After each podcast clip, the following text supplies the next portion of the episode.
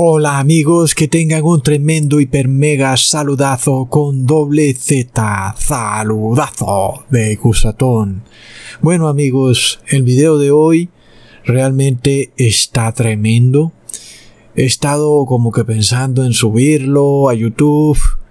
Pienso que tal vez, pero bueno, ¿ustedes qué opinan? Porque creo que será totalmente fijo que YouTube me dará un strike si subo el video porque bueno, ustedes ya saben cómo está la cosa, quieren callar la voz de la palabra de Dios por todo medio y manera, y el video de hoy realmente expone lo que está ocurriendo en este mundo de una manera cruda, responde muchas preguntas, y que además es un video imposible de refutar.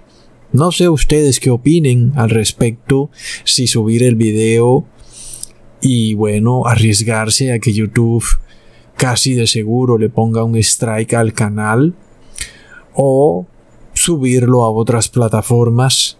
Bueno, ahí les queda la duda y en la sección de comentarios ustedes podrán encontrar las respuestas o dar también su opinión.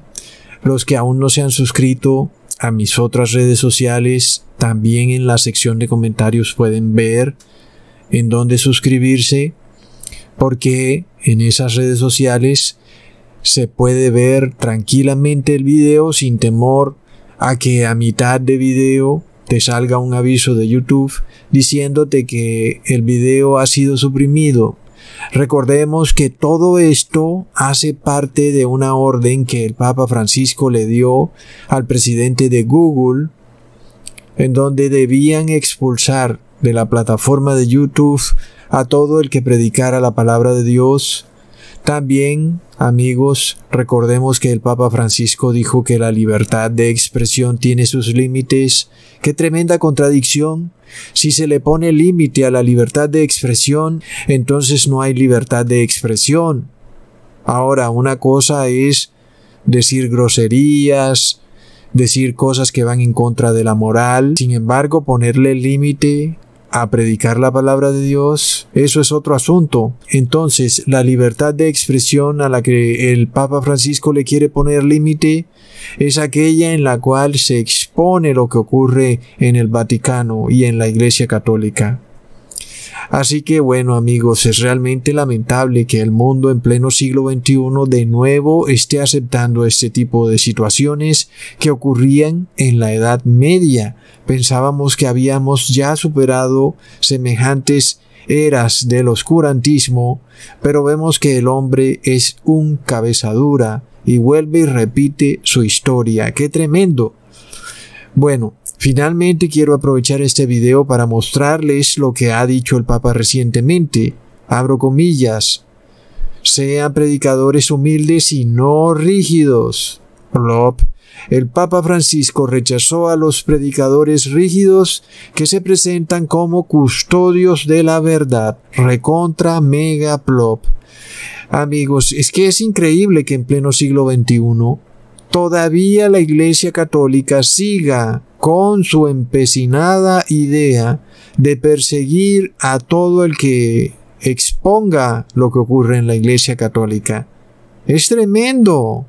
Se suponía que ya habíamos superado estos asuntos. Pero bueno, amigos, nadie puede dudar de que Dios es paciente.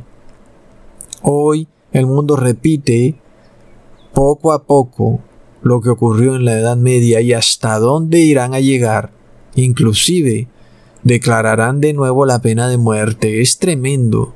Sigue diciendo el Papa Francisco que él advirtió que estos predicadores rígidos no anuncian el Evangelio, sino que se identifican con ciertas formas del pasado y se encierran en tradiciones pasadas.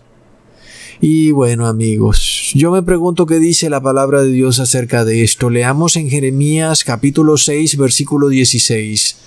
Paraos en los caminos y mirad, y preguntad por las sendas antiguas, cuál sea el buen camino, y andad por él, y hallaréis descanso para vuestra alma. Mas dijeron, no, no andaremos. Entonces nuestro Señor Jehová nos pide que volvamos a las sendas antiguas. Dios te pide que abandones las tradiciones de este mundo y que mires a sus mandamientos y decretos, que seas obediente a la ley de Dios. Por supuesto que el Papa de Roma no quiere nada de eso, porque ellos han creado una religión falsa en torno al cristianismo. Y las personas tienen que seguir los ritos católicos no porque estén en la Biblia, sino por tradición. Ahí es donde el Papa Francisco está molesto, porque hoy abandonamos todas esas tradiciones para irnos a las sendas antiguas. Qué tremenda furia la del Papa Francisco entonces, ¿verdad? El cual nos llama ahora predicadores rígidos y enclaustrados en tradiciones pasadas. Recordemos lo que dice Josué capítulo 1 versículo 7. Solamente esfuérzate y sé muy valiente para cuidar de hacer conforme a toda la ley que mi siervo Moisés te mandó. No te apartes de ella ni a diestra ni a siniestra, para que seas prosperado en todas las cosas que emprendas. Y me parece que eso es como rígido, ¿verdad? Es decir, Jehová le pidió a Josué que no se aparte de la ley de Dios ni a la derecha ni a la izquierda. Es como bastante rígido. Imagínate tú ir montado en un caballo y ese caballo no gira para ningún lado, no gira ni a la izquierda ni a la derecha. Ese es tremendo caballo rígido. Ese caballo solo anda en línea recta, no camina torcido. Pero al Papa Francisco le gustan los torcidos, ¿verdad? Leamos lo que dice el Papa. El pontífice lamentó que no faltan hoy predicadores que, sobre todo a través de los nuevos medios de comunicación, no se presentan en primer lugar para anunciar el Evangelio de Dios que ama al hombre en Jesús crucificado y resucitado, sino para reiterar con insistencia, como auténticos custodios de la verdad, cuál es la mejor manera de ser cristianos. Oh, no, amigos, el Papa se lamenta. ¿Por qué? ¿Por qué hay personas que andan predicando el Evangelio en Internet? Oh, no, el Papa está aburrido, está triste, desilusionado, desencajado. ¿Por qué? Se pregunta el Papa, ¿por qué? No puedo creer que hayan personas predicando la Biblia en Internet. Hagan algo. Aguántenlos. Excluyanlos. Excomuníquenlos. Según el Papa, estos nuevos predicadores no guían a la humanidad hacia Jesús, sino hacia la verdad. Plop. Y eso, por supuesto, es como una tremenda contradicción, ¿verdad? ¿Qué pasa? Sabemos que las modernas religiones cristianas tomaron la prédica de Jesús y la pervirtieron, convirtiéndola en el supuesto cristianismo que tenemos hoy en día Cogieron la prédica de la salvación y la convirtieron en una pollada bailable, en una repartición de galletas, en la obediencia de ritos y ceremonias sin base bíblica, en los cuales Jesús ni siquiera participó, es decir, Jesús hizo la primera comunión, Jesús hizo la confirmación, Jesús fue bautizado como niño, como bebé, Jesús andaba por ahí repartiéndole galletas a las personas. Porque inclusive la última cena que celebró Jesús es muy distinta a la que celebra el cristianismo hoy en día y eso se debe a que Jesús celebró fue la Pascua, no la última cena. Blob. Jesús no practicó ningún rito cristiano. ¡Qué tremenda locura! María y José tampoco tuvieron que casarse a través de un sacerdote. Es que amigos, tampoco los apóstoles andaban por ahí perdonando pecados ni confesando personas. No querían andar de chismosos enterándose de todo pecadillo que cometían las personas, no. Tampoco le decían a una persona, Hijo, yo te absuelvo, ahora rézate veinte Ave Marías. Claro que no. Pero bueno amigos, el Papa Francisco tiene que estar muy molesto con Internet. Imaginémonos esa soberbia de los papas de Roma en la Edad Media donde ellos quitaban y ponían reyes y hoy no pueden atajar a estos predicadores del Internet que dicen que el Papa de Roma es el anticristo.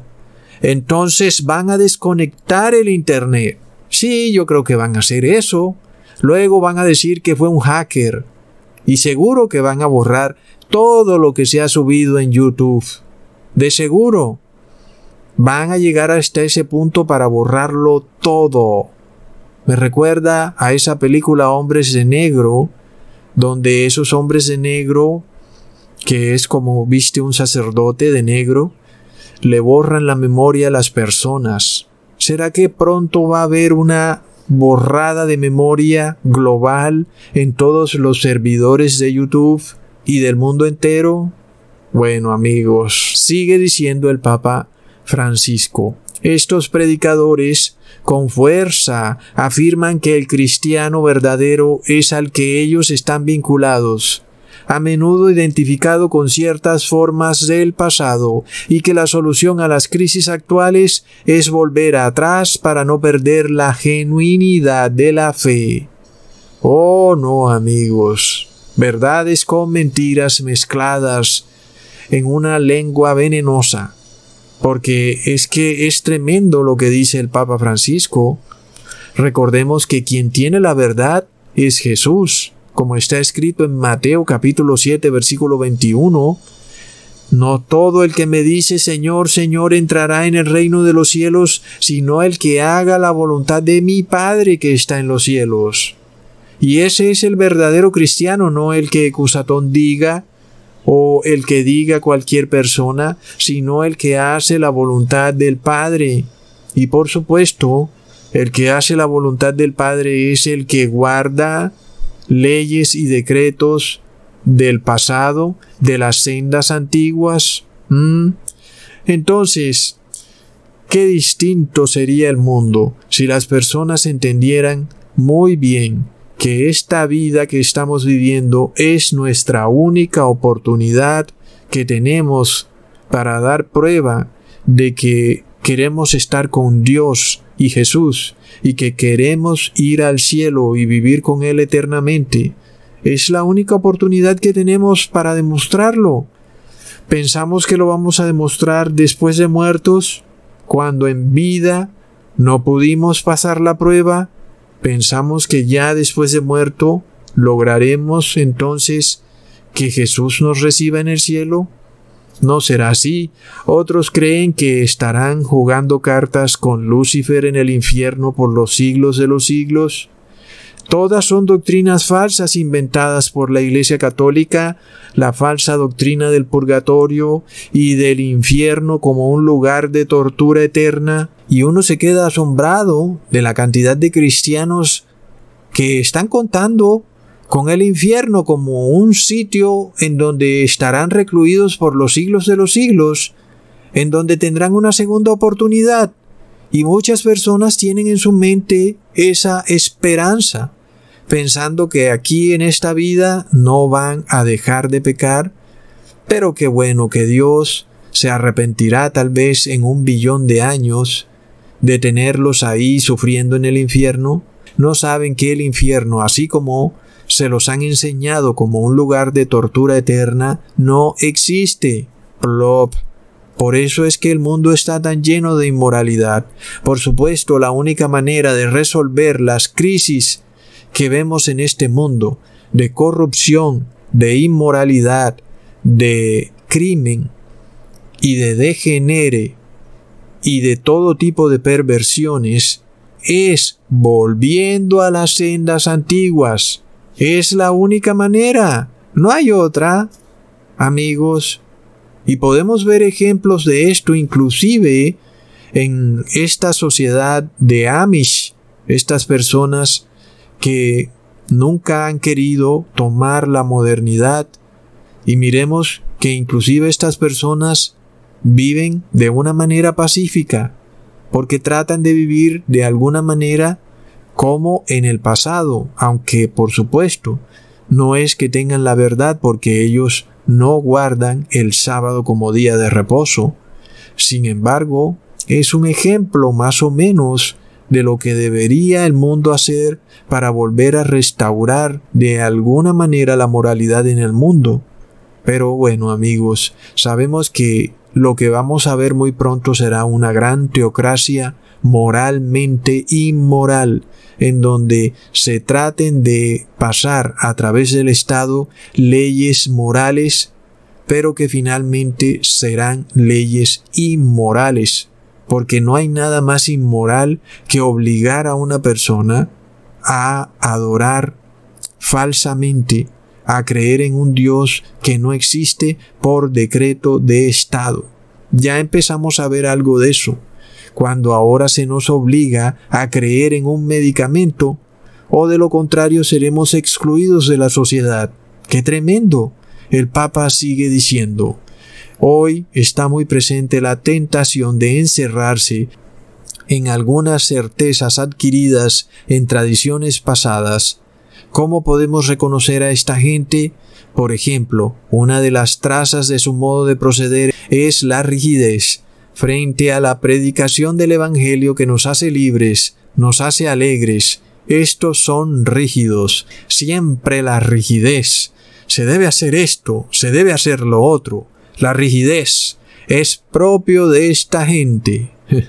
Según el Papa, una persona alegre es aquella que viola la ley de Dios y ya vemos que esta es la fiesta clandestina de la Iglesia Católica. Ellos violan la ley de Dios.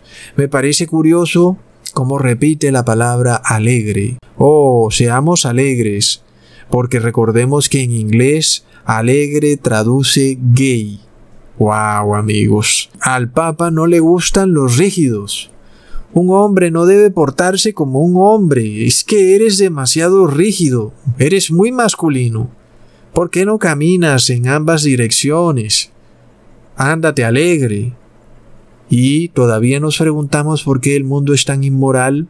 Sigue diciendo el Papa, frente a esos predicadores rígidos, el Papa invitó a seguir la enseñanza de San Pablo en su carta a los Gálatas, donde se narra cómo, después de haber fundado varias pequeñas comunidades en la región de Galicia, advirtió que algunos cristianos provenientes del judaísmo estaban exponiendo teorías contrarias y se presentaban como los únicos poseedores de la verdad.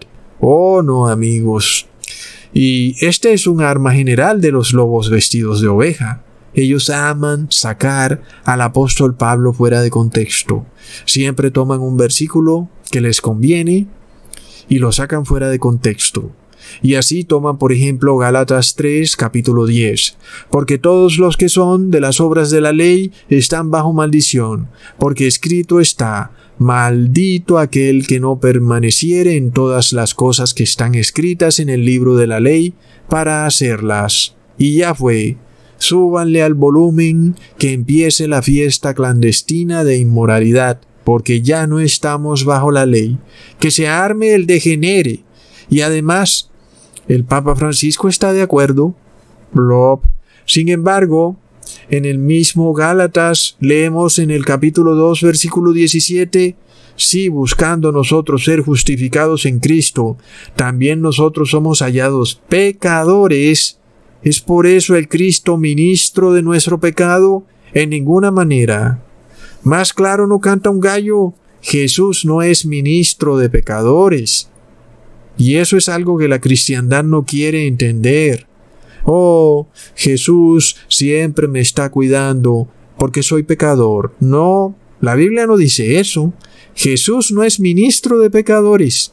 Si tú quieres llegar a Jesús, pues más te vale que te arrepientas. Pero Jesús no es ministro de pecadores. Qué tremenda confusión tienen los cristianos hoy en día. Y el cristiano nominal antes cree que tiene que pecar más para que Cristo lo ame más, cuando no es así.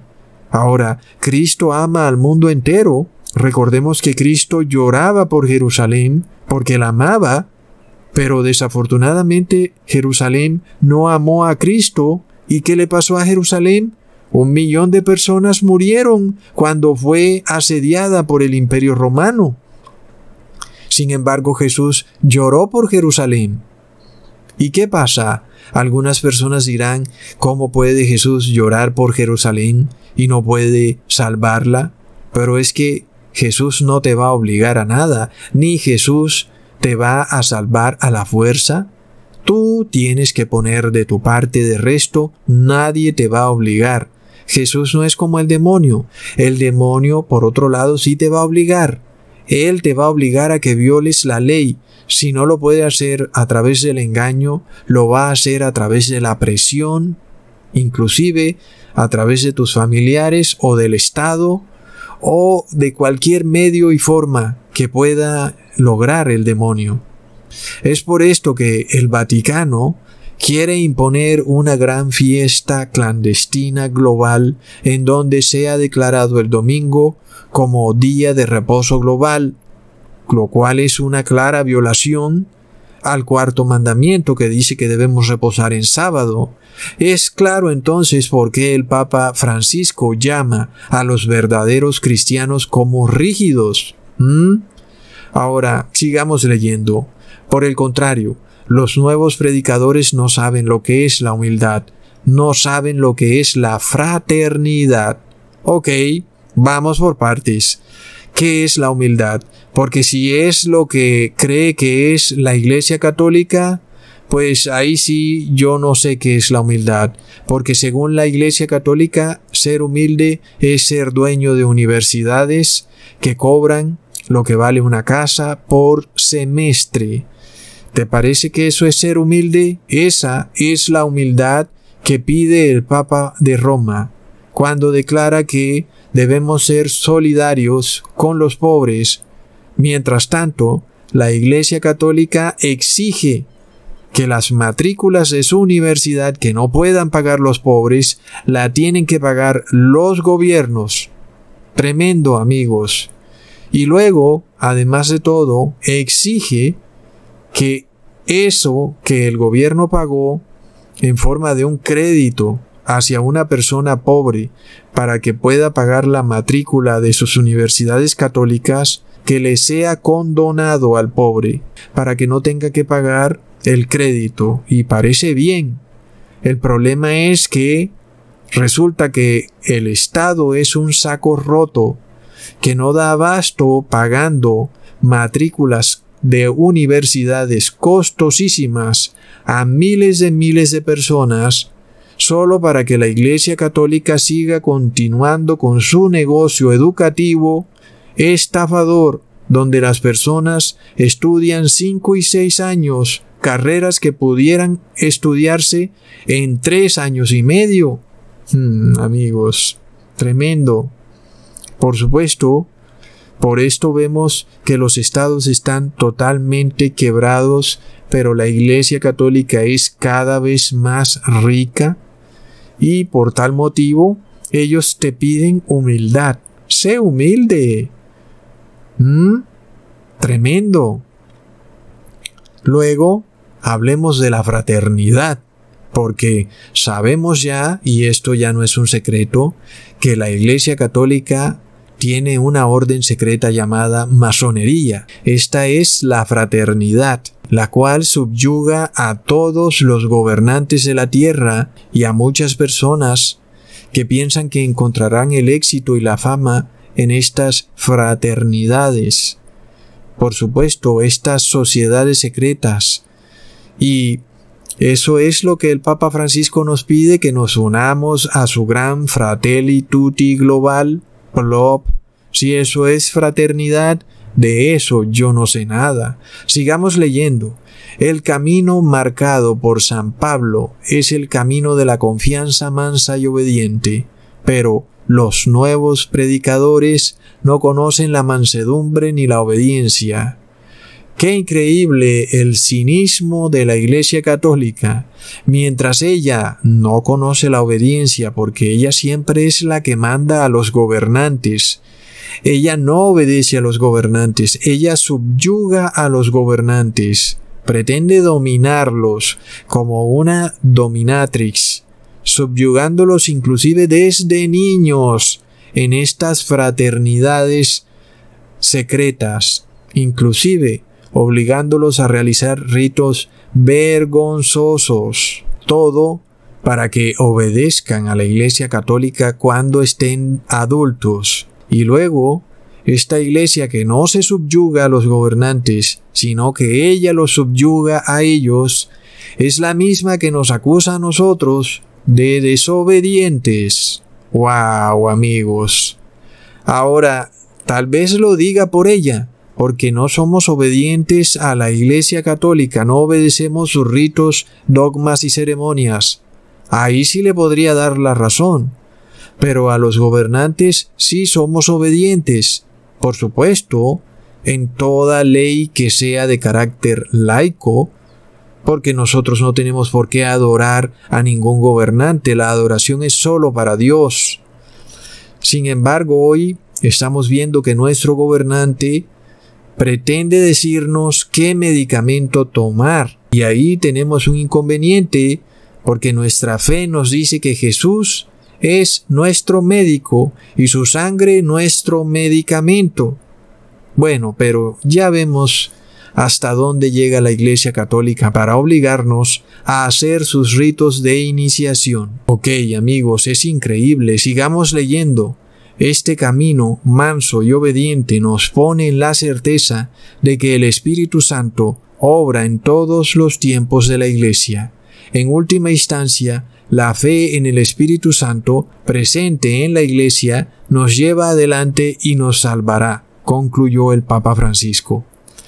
Bueno, yo pregunto una cosa, si el Espíritu Santo estuviera en la Iglesia Católica, de seguro que no tendrían por qué usar al Estado para imponer sus dogmas religiosos.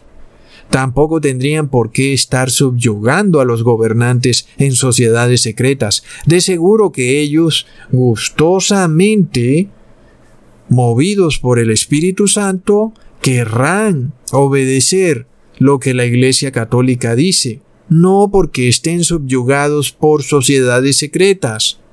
Pero es que, bueno, amigos, ¿qué más se puede esperar de estas instituciones donde no está el Espíritu Santo? Porque el Espíritu Santo no requiere ni del Estado, ni mucho menos trabaja en lo oculto. Al contrario, el Espíritu Santo es luz. Jesús dijo que toda lámpara debe ponerse arriba de una mesa y no debajo de la mesa, para que ilumine toda la habitación.